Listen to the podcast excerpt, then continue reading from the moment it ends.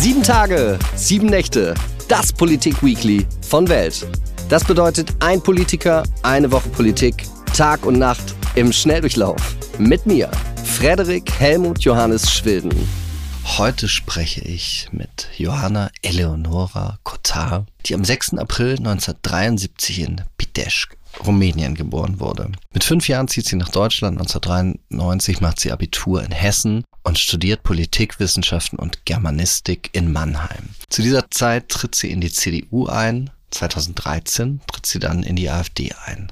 Seit 2017 ist sie Abgeordnete im Deutschen Bundestag. Am 21. November 2022 gibt sie ihren Austritt aus der AfD bekannt, unter anderem wegen großer Nähe führender AfD-Funktionäre zu Wladimir Putin und der Anbiederung der AfD an die diktatorischen und menschenverachtenden Regime in Russland, China und den Iran. Warum erst so spät aus einer Partei austreten, die auch vom Verfassungsschutz als Verdachtsfall eingestuft wird, das habe ich mich in der Vorbereitung auf das Gespräch gefragt, aber das wird sie uns gleich selbst erzählen. Grüß Gott, Joanna Kotar. Zum Reinkommen machen wir immer so, ich nenne es mal banalere Fragen zum Reinkommen eben. Und da wollte ich von Ihnen erstmal wissen, was bedeutet das Strong Woman T-Shirt, das Sie auf einem Ihrer Pressebilder tragen? Das ist ähm, eigentlich kein Pressebild, das war eigentlich ein privates Bild, was wir gemacht haben. Ähm, das äh, T-Shirt hat mir tatsächlich äh, mein Büroleiter geschenkt, äh, weil er gesagt hat, das passt so gut. Und man braucht wirklich ein hartes, äh, ein dickes Fell, und äh, um im Bundestag bestehen zu können. Und gerade als Frau, und ich dachte, das T-Shirt passt dann ganz gut, auch für die sozialen Medien. Ich weiß nicht, ob Sie mitbekommen haben, ich bin die am meisten beleidigte weibliche Abgeordnete im Deutschen Bundestag auf Twitter. Da muss man ziemlich stark sein, um das durchzustehen. Und diese Stärke, von Sie sagen, ist das was, was Sie schon immer hatten? Ist das, haben Sie sich das zugelegt oder wie, wie ist das passiert? Definitiv nicht. Also wenn Sie mit meinen früheren Lehrer sprechen, die würden Ihnen sagen, ähm, ja, die, die Joanna, die war immer sehr, sehr gut in der Schule, in der mündlichen Mitarbeit immer schlecht, weil ich immer gedacht habe, ich sage was Falsches, habe ich mich nicht getraut, mich zu melden. Und dieses Selbstbewusstsein habe ich mir dann im Laufe des Berufslebens aufgebaut und dann erst recht in der Parteiarbeit und im Bundestag. Und das ist mir daher auch ein Anliegen, den Mädels das klarzumachen, dass wir dieses Selbstbewusstsein brauchen. Ähm, das ist das, was wir Mädchen in der Schule und überall gar nicht so vermittelt bekommen und wir uns das selber aneignen müssen. Die Männer sind von Anfang an so drauf. Die trommeln sich auf die Brust und sagen, hey, wir sind die besten, stärksten und wir verdienen die Erhöhung, die Gehaltserhöhung oder die Beförderung. Und wir Mädels sind anders. Wie reagieren Sie, wenn am 24. Dezember das obdachlose Migrantenpaar Maria und Josef vor ihrer Tür steht und fragt, ob sie in ihrem Stall übernachten dürfen. Ich habe keinen Stall, aber ich habe ein Gästezimmer, wo Sie gerne reinkommen können. Und was ist auf der Weihnachtskarte drauf, die Sie dieses Jahr an ehemalige Parteifreunde verschicken? Ähm, ich habe tatsächlich verschiedene Weihnachtskarten, diesmal sehr lustige ausgewählt mit irgendwelche betrunkenen Elchen und keine Bundestagsweihnachtskarten. Fantastisch. Dann kommen wir zum ersten ernsthaften Thema der Sendung. Vor einer Woche klopften 3000 Beamte der Polizei an zahlreiche Haustüren in Deutschland und in Italien auch und verhafteten einen Prinzen, eine Richterin, die auch ehemalige AfD-Politikerin war, einen Koch, eine Astrologin, einen KSK-Soldaten und noch ganz viele andere Menschen, denen vorgeworfen wird, eine terroristische Vereinigung gegründet zu haben mit dem Ziel, die deutsche Regierung zu stürzen. Was denken Sie jetzt eine Woche später über all das? Es ist schwierig, sich da im Moment schon ein Urteil zu bilden. Ähm, ich fand äh, es erstaunlich, dass die Presse live vor Ort war und mit berichten konnte und anscheinend schon zwei Wochen vorher Bescheid wusste. Äh, ich finde die Berichterstattung an sich auch ein bisschen irreführend, weil ähm, die dazu beiträgt, dass man das nicht wirklich ernst nimmt. Wenn man die Fotos sieht von den älteren Herrschaften, die da verhaftet worden sind, ähm, da machen sich die Leute lustig und denken hier so ein paar Gestalten, wie sollen die denn einen Putsch machen in Deutschland, weil wenn man an einen Putsch denkt, dann denkt man an die Türkei, da denkt man an Panzer, da denkt man ans Militär und dann sieht man diese alten Leute und denkt sich, das geht doch gar nicht. Die Gefahr geht meiner Meinung nach auch nicht von so einem Putsch aus, sondern dass, wenn diese Leute sich tatsächlich zusammengesetzt haben und sowas geplant haben, dass es Tote hätte geben können, dass es auch Tote im Bundestag hätte geben können. Ich habe von Anfang an, als ich in den Bundestag eingezogen bin, ähm, gesagt, die Sicherheitsvorkehrungen für MDBs, nicht nur für Ex-MDBs, sondern auch für uns, die sind sehr lasch. Wir werden gar nicht kontrolliert. Wir können überall hingehen. Wenn da mal jemand Falsches gewählt wird, dann wird das kritisch für uns alle. Ähm, es muss ja nur eine Bombe hochgehen dann im, im Plenarsaal. Und deswegen ist das gefährlich. Und ähm, wir müssen natürlich die Ermittlungen abwarten, aber das ist die Gefahr. Da hätten Menschen sterben können. Und das müssen die Menschen ernst nehmen. Und daher ist es gut, dass die Politik und die Sicherheitsbehörden so gehandelt haben. Ähm, das gilt für jeden Extremismus. Ich finde es ganz interessant, wie Sie das gesagt haben, dass eben diese Razzien, die sind ja in den Medien vorab bekannt gegeben worden, also nicht in den Medien, sondern an Medienvertreter, damit die dann dabei sein durften. Wussten Sie was vorab davon? Hat man das im Bundestag irgendwie, hat man da gehört, da kann was diese Woche passieren? Nein, es wusste keiner und angeblich ist auch keiner ähm, in der Politik und in den Behörden dafür verantwortlich, dass die Medien informiert worden sind. Also irgendjemand hat es durchgestochen oder das ist jetzt meine private Vermutung. Ähm, es wurde sehr bewusst kommuniziert, damit man die Bilder im Fernsehen hat, ähm, damit man das Narrativ auch pflegen kann, was da passiert ist. Und das war eine große PR-Aktion, so kam es einem dann vor. Und es ist, glaube ich, nach hinten losgegangen, weil die Gefährlichkeit von diesen Leuten ähm, dadurch, ja, die Gefährlichkeit wurde gar nicht übermittelt. Das ist das Problem. Sie haben ja auch gesagt, aufgrund dieser Bilder, da sieht man dann so einen, äh, ich sag mal, netten Rentner im Tweet-Jackett. Das hätte dazu geführt, dass man das nicht ernst nimmt. Wie würden Sie denn sagen, hätte oder wie soll eine Berichterstattung darüber aussehen? Soll man die Leute dann gar nicht zeigen oder wie, wie, was, was denken Sie, was ist da richtig? Unaufgeregter. Also generell müsste man mit den Nachrichten unaufgeregter aufgehen und nicht versuchen, alles aufzubauschen, um die größte Schlagzeile zu bekommen. Wenn man von Leuten berichtet hätte, die sich zusammengetan haben, um hier eine Straftat zu begehen, um zu versuchen, ähm, ja, Regierungsbeamte anzugreifen, ähm, zu töten, dass sie sich Waffen besorgt haben. Das wäre ganz anders bei der Bevölkerung angekommen, als zu sagen, die planen einen Putsch, die planen einen Staatsstreich. Ähm, es, man geht ja jetzt die Worte von Rollator-Gang und all diese Sachen, die wir gehört haben. Die, das, man nimmt es nicht ernst. Ich habe das auch im Bundestag gehört, dass es Leute gibt, die sagen, ja, das ist ja eher ein Witz.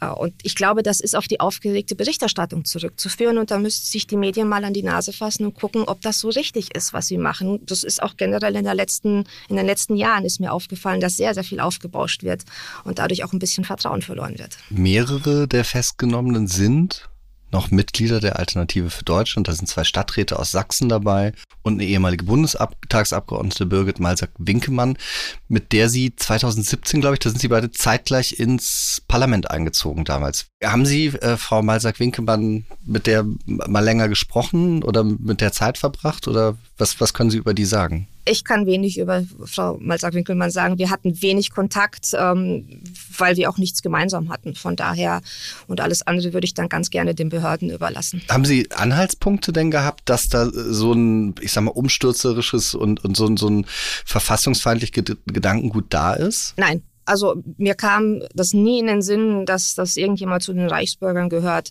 Ähm, das ist, aber man schaut den Leuten ja immer nur vor die Stirn und nicht dahinter. Und, aber ähm, irgendwelche Planungen oder so hat, hat niemand von uns mitbekommen, also ich zumindest nicht. Was ich bei Ihnen in dem, als Sie, sind ja im November in diesem Jahr aus der Alternative für Deutschland ausgetreten, da haben Sie selber gesagt, nicht der extreme Rechtsaußenrand der AfD war und ist das Problem, problematischer sein die Opportunisten. Würden Sie das, sehen Sie das jetzt auch noch so? Wenn Sie sehen, es gibt Anknüpfungspunkte zwischen einer im Bundestag vertretenen Partei der AfD, aus der sie ausgetreten sind, und diesen Leuten, die diesen Umsturz geplant haben? Ich glaube, das gilt für die Partei wie für die Gesellschaft generell. Die Vernünftigen sind eigentlich in der Mehrheit.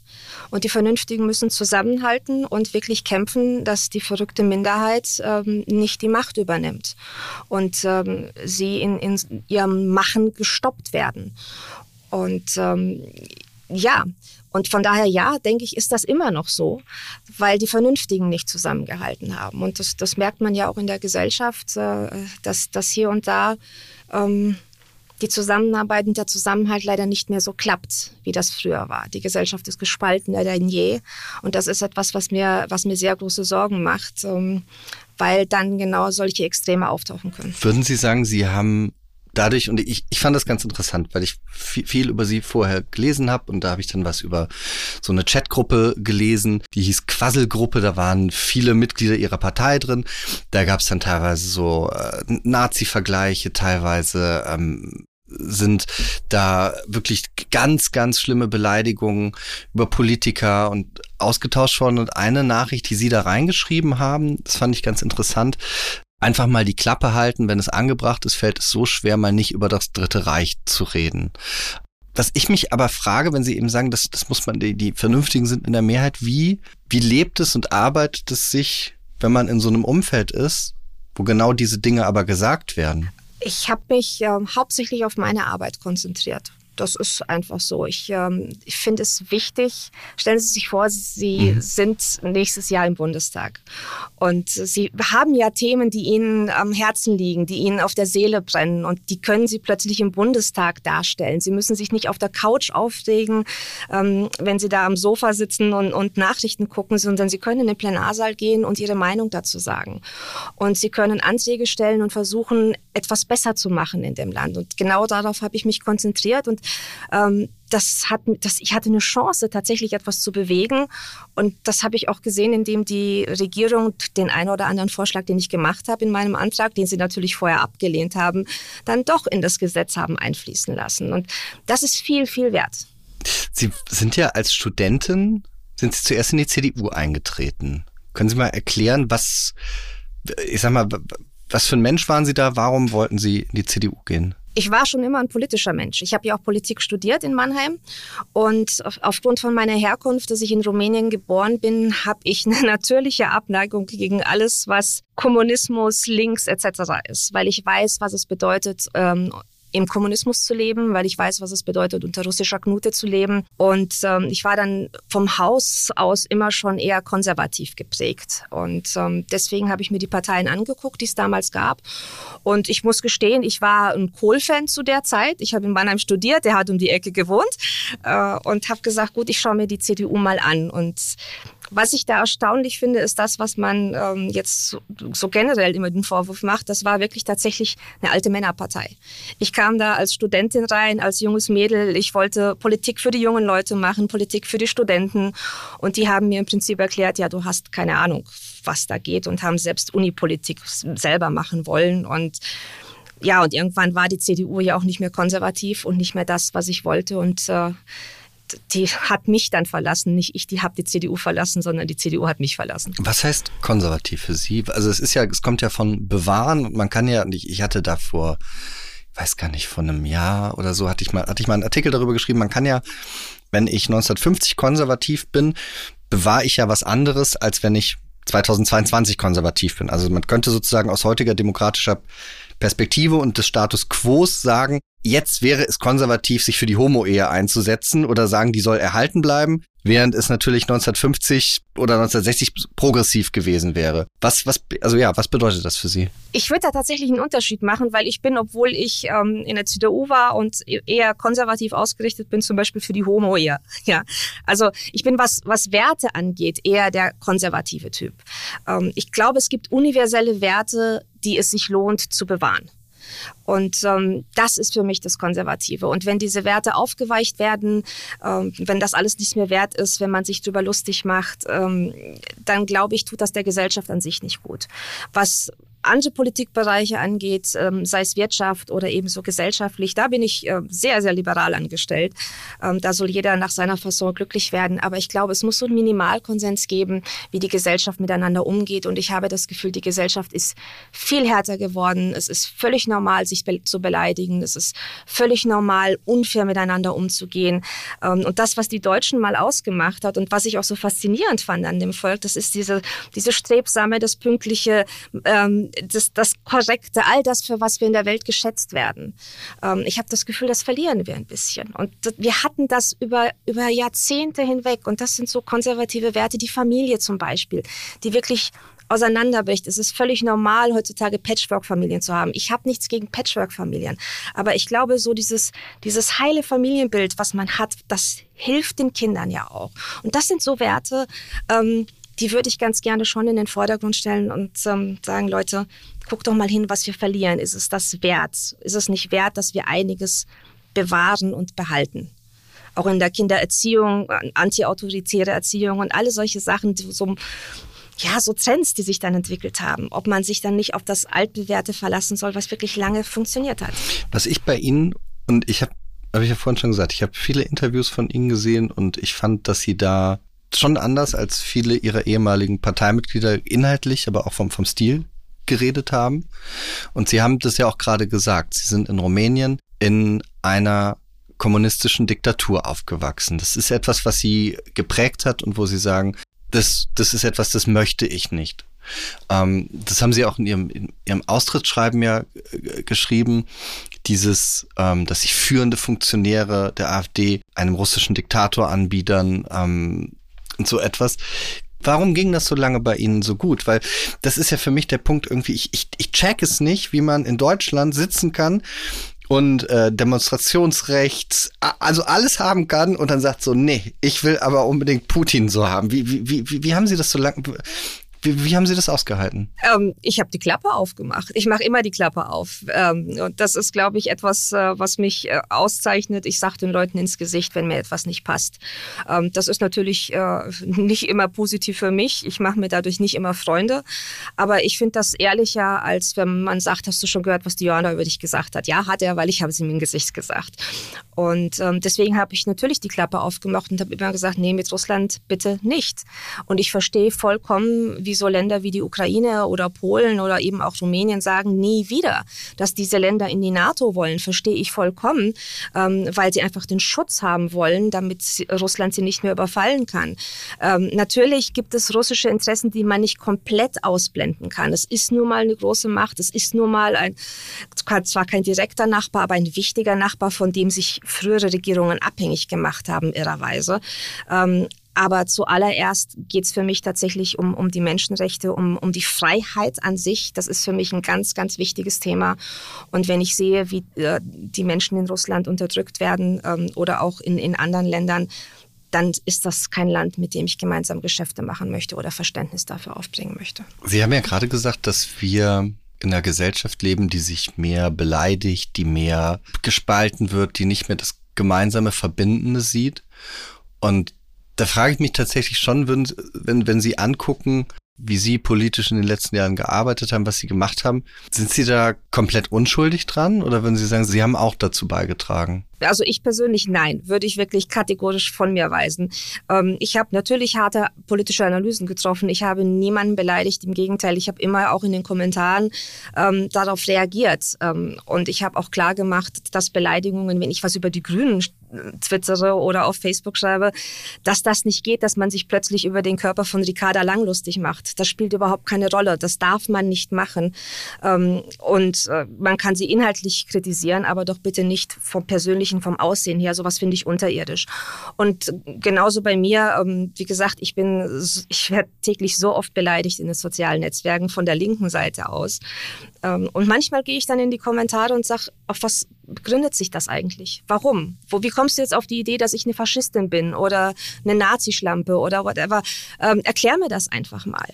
Und äh, der eine oder andere geht darauf nicht ein, aber manche fangen an zu denken. Und ich glaube, das ist wichtig, dass man ähm, als Bundestagsabgeordnete oder generell als Politiker nicht alles die Mitarbeiter machen lässt. Ich weiß davon vielen, die twittern lassen, die, die auf Facebook posten lassen und dann selber nicht interagieren mit den Personen und mit den Usern und den Followern. Und ich mache das sehr gerne, ähm, weil man damit auch was erreichen kann und in Gespräche kommen kann. Und ich glaube, das ist wichtig. Als die AfD und die Jugendorganisation damals vom Verfassungsschutz als Verdachtsfall das bekannt gegeben worden ist, dass die beobachtet wird. Da haben sie den Präsidenten des deutschen Verfassungsschutzes eine Marionette genannt und gesagt, dass dieses Verfahren instrumentalisiert sei, um Wähler zu beeinflussen. Jetzt haben wir ja vorhin über die Gefahr von Reichsbürgern und so weiter gesprochen, die ja auch vom Verfassungsschutz beobachtet werden, die auch, wenn wir uns jetzt angucken, wie der Rechtsstaat gegen die Menschen vorgeht, die sich auf der Straße festkleben, wie der Rechtsstaat vorgeht, gegen Clans, wie jetzt gerade gegen den Al-Sein-Clan, würden Sie sagen, dass diese Worte, die Sie damals gesagt haben, Verfassungsschutz äh, ist eine Marionette und sowas, war das richtig oder war das damals einfach Parteipolitik, die, die da aus Ihnen, oder Parteibrille, die aus Ihnen gesprochen hat? Mich hat das sehr irritiert, was da passiert ist. Mich hat es irritiert, dass ein Herrn Maaßen entlassen worden ist, ähm, nachdem er gesagt hat, man muss die AfD eigentlich nicht beobachten. Und dann kam ein neuer Verfassungsschutzpräsident, ähm, dessen erste Reaktion oder Handlung genau das war. Das hat für mich schon wirklich einen Beigeschmack gehabt. Und es ist, wie ich am Anfang gesagt habe, es wird viel, viel aufgebauscht. Es wäre effektiver gewesen, sich wirklich auf die problematischen Personen zu konzentrieren, anstatt äh, äh, Verbände zu beobachten, die sich wirklich nichts haben zu Schulden kommen lassen. Also hier so ein Berliner AfD zu beobachten ähm, mit einem Pazerski drin, das war zu der Zeit, fand ich es lächerlich. Und ich glaube, und auch wenn dann interne Dokumente durchgestochen werden, wo klar ist, äh, die Berliner AfD liefert eigentlich gar keinen Anhaltspunkt, um beobachtet zu werden. Und dann sucht man denjenigen, den Whistleblower, und der ist das Problem und nicht diese Studie an sich.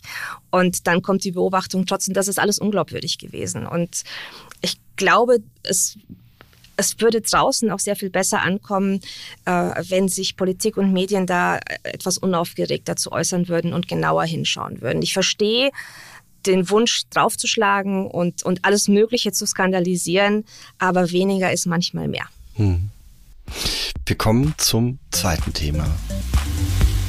Die griechische Sozialdemokratin Eva Kaili, die auch Vizepräsidentin des Europaparlaments war, wird der Korruption im großen Stile beschuldigt. Es geht um Geldwäsche, versuchte Einflussnahme des Staates Katar, von dem sie viel Geld bekommen haben soll, für den sie sich stark gemacht hat in ihrer Politik. In der Wohnung von Eva Kaili wurde ein sechsstelliger Geldbetrag in Säcken gefunden. Was denken Sie darüber? Das wusste ich gar nicht mit den Säcken. Das ist ja wirklich heftig. Das ist doch Jutebeutel. Unfassbar. Ähm, ja, also für mich persönlich zeigt das ähm, so die Doppelmoral von der Europäischen Union auch ein bisschen. Äh, die haben jetzt Ungarn die Gelder gestrichen aufgrund von Korruption und dann haben sie eine Vizepräsidentin, die selbst korrupt ist. Ähm, das ist schwierig. Aber das Thema Korruption ist generell ein Thema in der Politik, das wir sehr ernst nehmen müssen. Wir haben das auch in, dem, in den Corona-Zeiten Möglichkeiten gesehen mit den Maskendeals von den Unionspolitikern etc.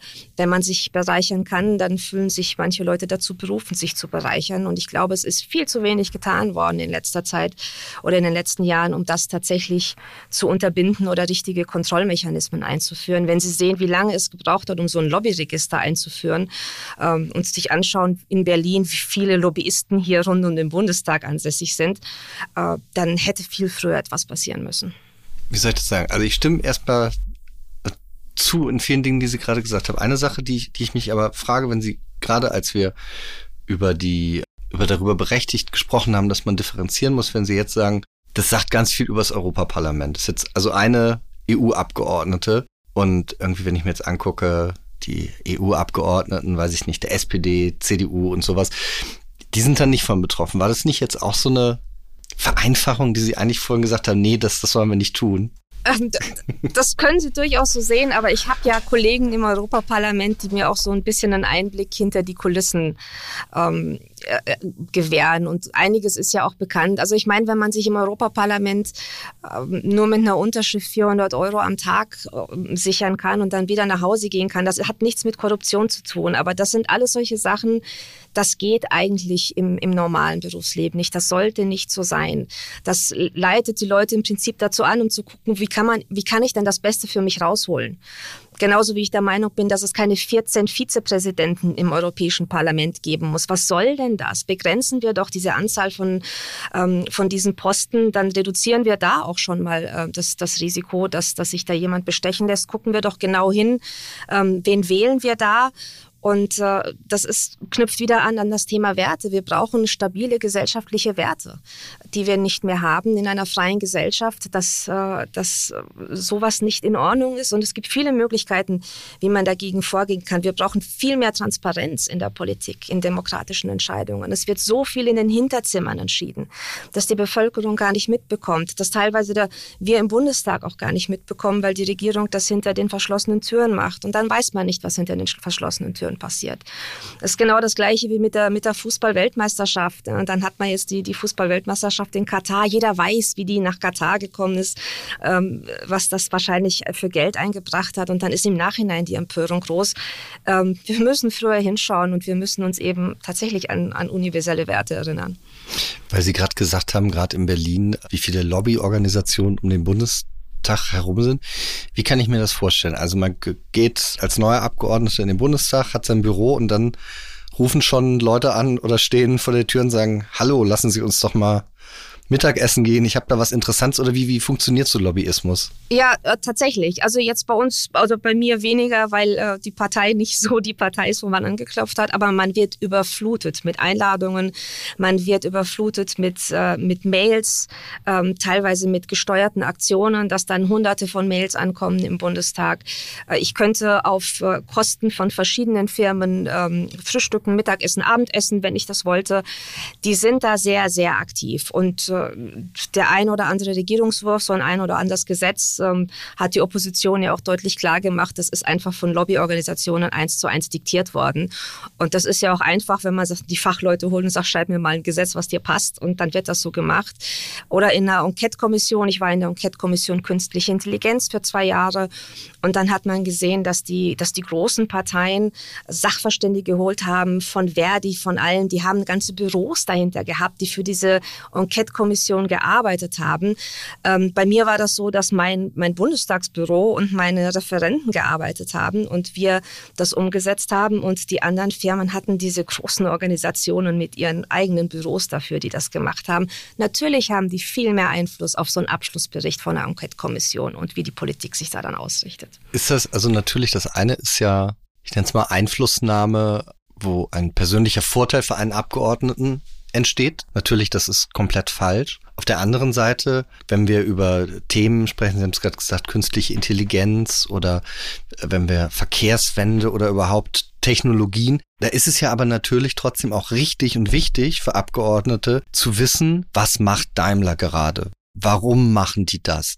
Was brauchen die vielleicht, um wirtschaftlich zu funktionieren? Weil da hängen natürlich wieder Arbeitsplätze dran und und natürlich am Ende auch wieder Wirtschaftskraft Deutschland. Also die, die Frage ist ja eben nicht sozusagen kein Lobbyismus, sondern vielleicht, wie geht guter Lobbyismus oder so? Was ist da Ihre mhm. Vorstellung? Ja, natürlich. Also Beratungen und, und Input von der Zivilgesellschaft, der ist ganz wichtig. Gerade im digitalen Bereich sehe ich das. Wir haben manchmal Anhörungen, äh, da sitzen die Vertreter der Zivilgesellschaft von Verbänden etc., die sagen, dieser Regierungsentwurf, dieser Gesetzentwurf, das ist völliger Murks, machen Sie das nicht. Ähm, und dann wird es meistens trotzdem gemacht. Ähm, die Beratungen einzuholen, das ist das eine. Das muss auch weiterhin möglich sein und ist ganz wichtig, weil die Politiker wissen beileibe nicht alles. Also ohne äußere größeren Sachverstand, glaube ich, wäre so manche Regierung aufgeschmissen. Aber wenn man sich dann eine gewisse Firma aussucht und die dann reinholt und dann, nachdem man nicht mehr im DB ist, zu der Firma wechselt und da einen gut bezahlten Job bekommt, ähm, dann ist das Ganze wieder etwas anders. Und dann muss man sich überregeln, was machen wir denn für Regelungen für MDBs, die ausscheiden oder Regierungsmitglieder, die ausscheiden. Ich glaube, ähm, diese Schamfrist, die wir im Moment haben, die ist nicht genug. Äh, wir sehen immer wieder ähm, Politiker an irgendwelchen wichtigen Stellen aufpoppen, äh, die sie mit Sicherheit Sicherheit bekommen haben, weil sie vorher sehr gute Kontakte zu diesen Firmen über ihr politisches Dasein aufgebaut haben. Und das hat, also normal hat diese Chance nicht. Und ähm, das verführt natürlich auch dazu, ab und zu mal mehr zu nehmen. Das ist ja, und das ich, also ich, ich sehe das auch. Gleichzeitig sehe ich aber natürlich auch ein Problem, das ja auch mit den Nebeneinkünften von Bundestagsabgeordneten zu tun hat. Also wenn jetzt jemand selbstständig ist, weil er eine Anwaltskanzlei, einen Maurerbetrieb oder egal was eben hatte, diese Firma sozusagen pleite gehen zu lassen, weil man in, in Bundestagsabgeordnete wird, ist, also das ist schwierig. Gleichzeitig sehe ich natürlich riesige Nebeneinkünfte schwierig und genauso sehe ich es eigentlich auch da. Also wenn ein Mandat zu Ende geht, sollte ja niemand dazu verurteilt sein, nichts zu tun. Also was, was ist, ist da für, was, haben Sie da eine konkrete Idee, dass man sagt, so lange in der und der Branche sollte man nichts tun können oder was, wie stellen Sie sich das vor? Also das wäre zum Beispiel eine gute Idee. Also ich glaube, die Frist müssen wir verlängern, dass wir sagen, also ich mache zum Beispiel Digitalpolitik. Ähm, Wäre ich jetzt in der Regierung in Sachen Digitalpolitik zuständig, dann würde ich da eine wirklich lange Frist machen, um zu sagen, bevor du einen Job in der Digitalpolitik annimmst, ähm, machen wir doch da mal eine Frist, gerade für, für Unternehmen, mit denen man eng zusammengearbeitet hat in, in den Zeiten, in denen man in der Regierung war, damit man da überhaupt nicht in, in Versuchung kommt. Aber natürlich muss es möglich sein, dass wenn man vor dem Bundestag einen Job gehabt hat, eine Firma gehabt gehabt hat, dass man das weiterführt nebenbei. Ähm, ich war auch jemand, der, bevor ich hier in den Bundestag gekommen bin, gesagt hat, nee, das geht gar nicht. Man konzentriert sich hier auf seinen Job und damit hat sich das, was soll denn das, wenn die Abgeordneten nebenbei noch was verdienen? Ähm, aber es ist genauso, wie Sie gesagt haben. Äh, ich habe Kollegen, die hatten eine Anwaltskanzlei oder haben immer noch eine Anwaltskanzlei. Die haben Unternehmen. Was sollen die machen? Die Mitarbeiter entlassen. Das, das, das geht ja alles nicht. Das muss natürlich möglich sein. Das ist das eine. Aber ständig Auftritte zu haben und für, für Reden 10, 20.000 Euro zu kassieren oder Millionen Nebeneinkünfte zu haben, ähm, da sollte man dann doch schon genauer hingucken, weil ich kann mir gar nicht vorstellen, wenn man zig Millionen Nebenkünfte einhat, dass man sich tatsächlich noch auf das Bundestagsmandat konzentrieren kann. Also es muss schon, schon machbar sein, weil wenn man dieses Bundestagsmandat ernst nimmt, und das habe ich, das mache ich wirklich, dann ist das ein Fulltime-Job. Und ähm, das geht nicht, dass man dann 20 verschiedene Nebeneinkünfte hat, dann kann man keins richtig davon machen. Was, was war der höchste Betrag, den Sie für eine Rede oder für sowas äh, geboten bekommen haben und den Sie angenommen haben? Gar nichts. Ich habe tatsächlich null Nebeneinkünfte. Ich konzentriere mich voll auf den Bundestag. Ich war früher selbstständig, bevor ich in den Bundestag gekommen bin äh, und habe gesagt, ähm, ich konnte das aber auch, dass ich das aufgebe und sage, ich konzentriere mich jetzt voll darauf und das macht mir auch Spaß hier im Deutschen Bundestag. Ähm, wird dann natürlich ein bisschen schwierig, wenn ich nicht mehr Mitglied bin. Was mache ich denn danach? ähm, aber das war mir wichtig, dass ich mich tatsächlich darauf konzentriere. Und ich finde es auch wichtig, dass man aus einem Beruf heraus in den Deutschen Bundestag kommt. Dass man einen ähm, Background hat, dass man weiß, was es bedeutet, Steuern zu zahlen, dass man die Bürokratie kennt, die damit zusammenhängt, wenn man selbstständig ist oder äh, die Probleme, wenn man angestellt ist. Wenn ich sehe, wie viele junge Leute im Moment im Bundestag sitzen, die keine Ahnung vom richtigen Berufsleben haben, dann können diese Leute gar keine richtige Politik für die Berufstätigen machen. Das geht nicht. Und das ist eine Grundvoraussetzung, die man meiner Meinung nach auch festschreiben sollte, eine gewisse Jahr ja, Zahl an, an Berufserfahrung, bevor man in den Deutschen Bundestag gewählt wurde. Und bitte nicht in der Politik, bitte nicht als, als Referent für irgendeinen Abgeordneten, sondern einen echten Job. Macht Ihnen Ihre Zukunft insofern Sorgen, als wenn Sie sagen, Mandat geht zu Ende, vielleicht trete ich nicht mehr an. Wo kommt das Geld her? Ist das etwas, womit Sie sich beschäftigen? Naja, musste ich ja beschäftigen, weil ich werde ganz sicher nicht mehr zum Deutschen Bundestag, äh, dem, dem, nächsten Bundestag angehören, nachdem ich meine Partei verlassen habe. Ähm, und natürlich habe ich mir Gedanken darüber gemacht. Jetzt bin ich in der positiven Lage, dass ich finanziell nicht abhängig war von diesem MDB-Job und ähm, mir das immer bewahren konnte, dann eben auch die Klappe aufzumachen und nicht zu sagen, puh, ich habe den Job nötig und deswegen halte ich hier und da mal die Klappe oder bin auf Fraktionslinie oder weil ich unbedingt wieder auf die nächste Liste kommen möchte. Ähm, und äh, von daher ist das jetzt nicht ganz so schlimm bei mir, aber ich mache mir natürlich Gedanken, ich werde nächstes Jahr 50. Äh, was mache ich denn danach? Ne? Das ist, äh, kann ich zurück in meinen Job? Kann ich wieder Projektmanager werden? Äh, bekomme ich Kunden als, als Ex-AfD-MDB oder wie ist das? Natürlich beschäftigt man sich damit, aber ich bin immer ein positiver Mensch gewesen. Ich habe gerne mal Jobs gekündigt, weil es mir zu langweilig geworden ist, ohne was Neues zu haben und habe ziemlich schnell einen neuen Job gefunden. Von daher denke ich mal, das wird auch in drei Jahren für mich weitergehen. Glauben Sie das, weil das, das fand ich gerade interessant, wie Sie gesagt haben, naja, Sie waren immer finanziell unabhängig und deswegen konnten Sie auch gegen Fraktionsmeinungen Dinge mal sagen. Ist das ein Problem Ihrer ehemaligen Partei, aber auch den anderen Parteien, dass Leute nicht ihrem, wie es ja eigentlich sein müsste, ihrem Gewissen untergeordnet sind, sondern einem finanziellen Zwang und deswegen so, so als Mitläufer sind? Ja, natürlich selbstverständlich. Man muss sich die Leute halt mal anschauen, was haben sie vorher gemacht. Ähm, das werden durchaus Diäten im Bundestag gepfändet, weil die Leute vorher so verschuldet waren. Und ähm, da muss man sich natürlich überlegen, wie mach, was machen diese Bundestagsabgeordneten? Natürlich sind die auf Fraktionslinien, natürlich versuchen die wieder auf die Liste zu kommen. Und ähm, die sind alles andere als ihrem Gewissen verpflichtet. Die müssen ja dann irgendwie überleben. Und gerade in Parteien, ähm, die nicht so angesehen sind in Deutschland, wie zum Beispiel der AfD oder vielleicht auch der Linken, ist es natürlich schwierig, eine Anschlussverwendung für, für solche Abgeordnete zu finden. Und bei denen ist das, glaube ich, noch ausgeprägter. Glauben Sie, dass Menschen, die eben, wie Sie gesagt haben, nicht vorher auf finanziell so sicheren Beinen standen, sind, sind die anfälliger für Korruption oder sind das und also für die Jutebeutel oder sind das eher die, die eigentlich, ja, wie man das gesehen hat, vielleicht bei den Maskengeschäften eigentlich so Leute, die eh schon eine große Anwaltskanzlei haben und mit so ein paar Tricksereien dann nochmal was drauf bekommen. Wie, wie sehen Sie das? Wie ist das aus Ihrer Erfahrung? Also aus meiner Erfahrung kann ich dazu nichts sagen, aber so wie ich die Menschen kenne, würde ich tatsächlich sagen, dass eher die, die schon genug haben, den Hals nicht voll bekommen und da versuchen noch extra was abzugreifen. Wir kommen zum letzten Thema. In Amerika ist eine Kernfusion gelungen. Und ich habe mich gefragt, was wissen wir darüber eigentlich? Denn ich muss gestehen, ja, ich habe zwar Mathematik-Leistungskurs gehabt und Wirtschaftsrecht, aber zum Physikunterricht bin ich wirklich nicht mehr hingegangen in der Oberstufe und hatte auch den Deal mit meinem Lehrer. So, ich gehe nicht hin, ich störe nicht, aber ich werde, ich werde, ich komme durch. So. Und das meine ich jetzt eben wirklich gar nicht, sondern ich, ich ja, was, was wissen wir darüber? Wie, wie geht das Ihnen, wenn Sie darauf gucken und davon hören? Ja, also vorneweg, ich hatte Mathe Nachhilfe bis zur 13. Klasse und Physik war das erste Fach, was ich abgewählt habe, als es möglich war in der Schule. Ähm, aber tatsächlich beschäftigt man sich natürlich mit dem Thema und äh, weil, weil es eine Chance ist ähm, in, in, weiter Zukunft, das ist ja noch nicht so weit, ähm, hier eine Energiequelle gefunden zu haben, ähm, die, die wirklich zukunftsweisend sein kann. Das ist, ich, das ist eigentlich ganz einfach erklärt. Das sind ähm, so eine Kernfusion sind zwei Atomkerne, zwei leichte, die zu einem großen verschmolzen werden. Und dadurch setzt sich Energie frei. Das ist das Gleiche, was in der Sonne passiert. Und ähm, das Problem bisher war einfach, dass man viel mehr Energie reinstecken musste in den Prozess, als Energie dann rausgekommen ist. Und den Amerikanern ist es tatsächlich gelungen, jetzt weniger Energie reinstecken zu müssen, als dann äh, ähm, rausgekommen ist. Und das ist die Entdeckung und das macht natürlich Hoffnung so für die Zukunft. Aber ich habe auch gelesen, bis wir das tatsächlich einsetzen können, könnten noch 20 bis 30 Jahre vergehen. Also müssen wir uns dazwischen schon noch was einfallen lassen, ähm, wie wir Energiesicherheit herstellen können. Und das ist ja gerade ein Riesenproblem bei uns in Deutschland.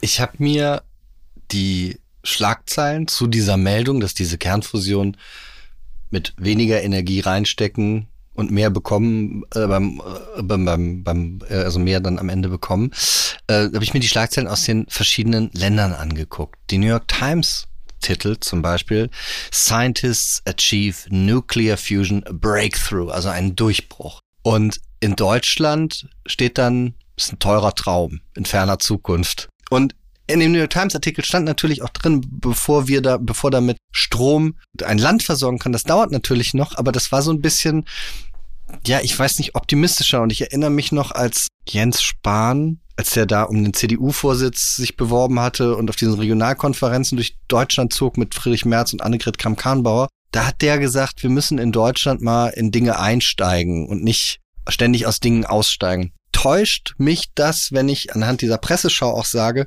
dass wir Deutschen eher die Bedenken und das Pessimistische so, so in uns haben? Das täuscht so nicht. Das ist so. Die Amerikaner und auch andere Nationen, die sind viel ähm, viel mutiger, was das an viel, viel begeisterungsfreudiger. Die, die forschen, die sind begeistert von den Sachen und wir Deutschen haben Angst.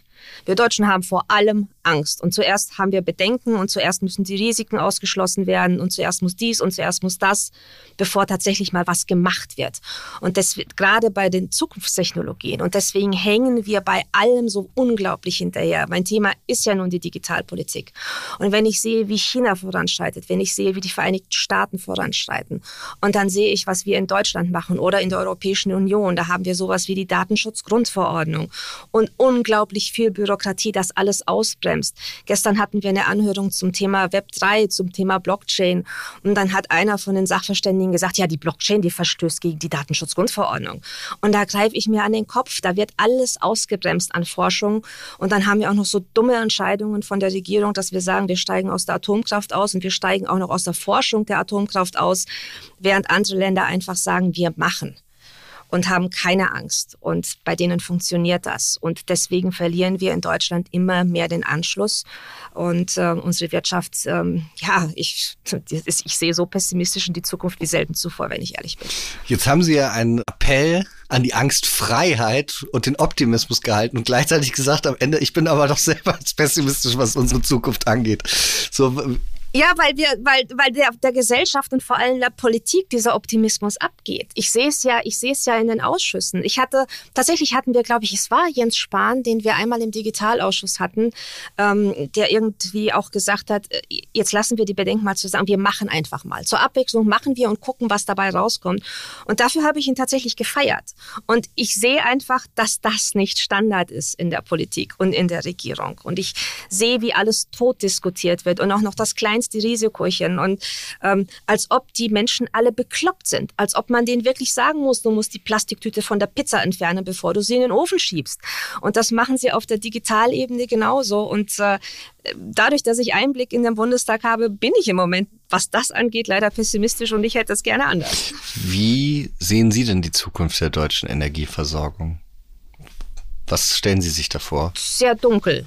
Also sehr, sehr dunkel. Wenn das so bleibt mit den Beschlüssen der Regierung, dass die tatsächlich aus der Atomkraft aussteigen Anfang nächsten Jahres und die Atomkraft tot ist, dann werden hier die Lichter ausgehen. Und zwar im wahrsten Sinne des Wortes und auch in der Wirtschaft die Lichter ausgehen. Wir sind ein Land, das von seiner Industrie lebt. Wir haben energieintensive Industrien in Deutschland und mit Sonne und Wind können wir die nicht betreiben. Punkt. Ja, also wir sehen das jetzt im Winter, mit, äh, mit, wenn es windstill ist und Schnee auf den Solarpanels liegt.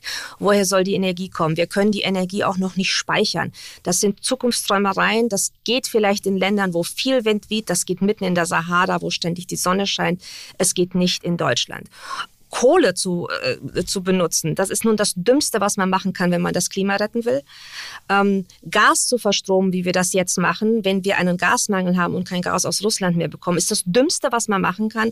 Also ich frage mich wirklich, was die Regierung da eigentlich treibt und ob die nicht wirklich mal einen gesunden Menschenverstand walten lässt es geht nicht ohne. Und ähm, selbst Menschen, die fürs Klima kämpfen, sagen, die Kernenergie ist das, auf was wir setzen müssen, weil es die sauberste Energie ist, die wir im Moment haben, die sicherste und die sauberste. Und in der ganzen Welt werden Kernkraftwerke gebaut und es wird geforscht. In China ist der Thoriumreaktor letztes Jahr ähm, ans Netz gegangen und geguckt, ob da vielleicht was ist, dass wir die Atom, den Atommüll, dass der nicht mehr so lang strahlt, dass wir den weiter benutzen können. Das sind all die Forschungen, die in der ganzen Welt passieren und wir Deutschen gucken irgendwie vom Seitenrand zu. Halten Sie den Klimaschutz und die Reduzierung des CO2-Ausstoßes, sowas halten Sie das für richtig? Ähm, sagen wir mal so, ich habe das Gefühl, das ist eher zu einer neuen Religion geworden, wie wir im Moment alles unter den Klimaschutz stellen. Und ich kann es auch von den Regierungen nicht ganz ernst nehmen, wenn ich sehe, sie fliegen durch die ganze Welt zu irgendwelchen Klimagipfeln und auch diese ganzen Hollywood-Stars kommen mit ihren Privatjets an und da müssen die Jets weiterfliegen und werden nicht vor Ort geparkt, damit es keine schlechten PR-Fotos gibt. Das ist alles ein bisschen unglaubwürdig, ähm, was die Leute machen. Ähm, natürlich sehe ich, dass die Menschen einen Einfluss auf die Natur haben. Ich denke aber nicht, dass wir Menschen tatsächlich den Klimawandel aufhalten können, weil das Klima hat sich schon immer gewandelt. Meiner Meinung nach müsste man das Geld nehmen und sich auf diesen Klimawandel vorbereiten. Das heißt, wir müssen gucken, wo sind denn die Gefahren? In Sachen Überschwemmung haben wir das zum Beispiel gesehen. Wir haben so sehr in die Natur eingegriffen, dass es ganz leicht ist, dass es zu diesen katastrophalen Überschwemmungen kommt. Das heißt, wir müssen gucken, wie ist das mit Renaturierung? Brauchen wir höhere Deiche? Ähm, müssen wir die Flüsse verbreitern? Dürfen wir da nicht mehr alles zubetonieren? Das sind so Sachen, wo wir das Geld investieren müssen. Und es ist wie immer in Deutschland, wir glauben, wir retten die Welt im Alleingang. Und so nett wie das ist, zu glauben, wenn wir hier alles abschalten und aufhören zu atmen und die Kühe nicht mehr pupsen dürfen, das rettet halt das Weltklima nicht. Wenn die Chinesen nicht mitmachen, wenn die Amerikaner nicht mitmachen, dann wird das nichts. Und im Moment machen die anderen Staaten nicht mit. Und da müssen wir das Geld sinnvoller einsetzen. Würden Sie sagen, weil die anderen nicht mitmachen, soll Deutschland das auch nicht? Oder halten Sie es grundsätzlich schon für, ich nenne es mal, richtig raus aus einer Kohleverstromung hin zu erneuerbaren oder anderen Energieformen? Ich halte es für, für richtig an die Natur und wichtig, an die Natur zu denken. Also wenn, wenn wir die Natur kaputt machen, dann machen wir uns selber kaputt. Ähm, ich halte nur diesen, diesen Übereifer. Deutschland möchte in solchen Sachen, in solchen moralischen Sachen immer Klassenbester sein. Ähm, das sehe ich auch mit anderen EU-Verordnungen, mit Feinstaub etc. Die Spanier, die messen irgendwo 50 Kilometer von der Straße entfernt und wir am Tunneleingang. Wir wollen immer die Besten sein und am deutschen Wesen soll die Welt genesen. Ähm, die anderen Länder lachen darüber, die folgen uns halt nicht. Und wir müssen da wirklich mit einem gesunden Menschenverstand rangehen. Was macht Sinn? Aus der Kohle früher oder später auszusteigen, das macht Sinn. Das schadet dem Klima, das schadet der Umwelt. Das können wir dann machen, wenn wir Alternativen haben. Ähm, aber nicht bitte hier ähm, quasi mit dem Rasenmäher drüber gehen und sagen, wir, wir machen alles platt, wir machen unsere Autoindustrie platt, wir machen unsere chemische Industrie platt, ähm, wir, wir ruinieren unsere eigene Gesellschaft, wir ruinieren unsere eigene Wirtschaft und dem Klima ist damit nicht geholfen. Planen Sie ein E-Auto zu kaufen? Nein. ähm, ich bin ganz ehrlich, wenn ich in Amerika wohnen würde, San Francisco oder die Ecke, ich hätte schon längst einen Tesla. Ich finde Tesla faszinierend. Ähm, ich bin auch, ähm, das hören viele nicht gerne, gerade in der heutigen Zeit, ich bin ein riesen Elon Musk-Fan. Ich finde, das ist der Leonardo da Vinci unseres, unseres Zeitalters, aber nicht in Deutschland und nicht in Europa. Ich fahre lange Strecken, ich brauche eine Sicherheit, dass ich da den Sprit herbekomme, wo ich ihn gerade brauche. Und bei den Strompreisen weiß ich nicht, wie das funktionieren soll soll. Und generell weiß ich nicht, wie dieser E-Auto-Hype in Deutschland mit der Energiekrise zusammenpassen soll, die wir haben. Ähm, wenn wir irgendwann mal keinen Strom haben, dann bleiben dann auch die E-Autos stehen und dann habe ich doch lieber meinen Diesel in der Garage. Sagt Johanna Kutar. Vielen Dank, dass Sie da waren und es war wie immer der schönste Tag in meinem Leben. Vielen Dank. So, das war sieben Tage, sieben Nächte, die letzte Folge im Jahr 2022, die letzte Folge vor Weihnachten, vor Silvester, vom großen Fressen und vom großen Böllern. Ich fand, das war ein ganz okayes Jahr. Also viel Mist, aber auch viel schöne Sachen.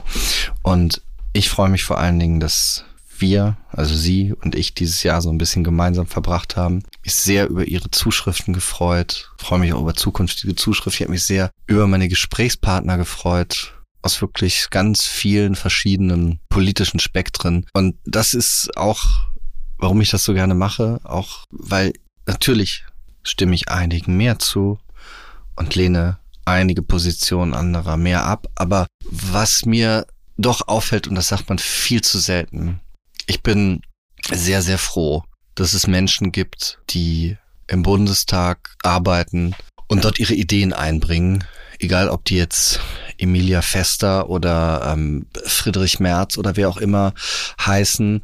Ich finde das toll. Ich würde das nicht machen, weil ich mein Privatleben wäre mir irgendwie wichtiger und ja, ich finde das auf jeden Fall gut, dass es Menschen gibt, die das machen und wünsche allen Menschen in der Kommunalpolitik im Bundestag und sonst erstmal schöne Weihnachten und vielen Dank, dass Sie das machen. Vielen Dank, dass ich als Journalist dazuschauen darf, wie Sie versuchen, irgendwas zu bewegen. So, und jetzt keine Sentimentalitäten. Schönes Wochenende, frohe Weihnachten, guten Rutsch. Wir hören uns im nächsten Jahr dann wieder bei sieben Tage, sieben Nächte. Happy Weekend. Bye bye.